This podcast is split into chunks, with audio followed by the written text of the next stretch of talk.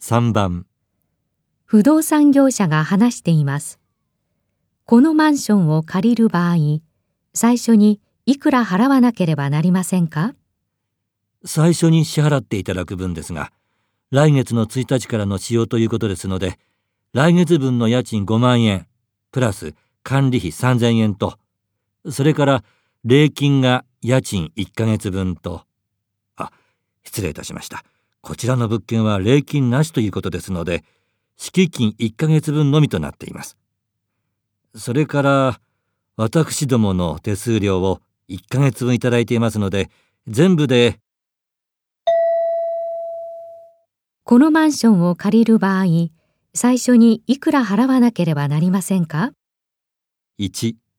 15万円、 2、 15万3000円、 3、 15万9000円、 4、 20万3000円、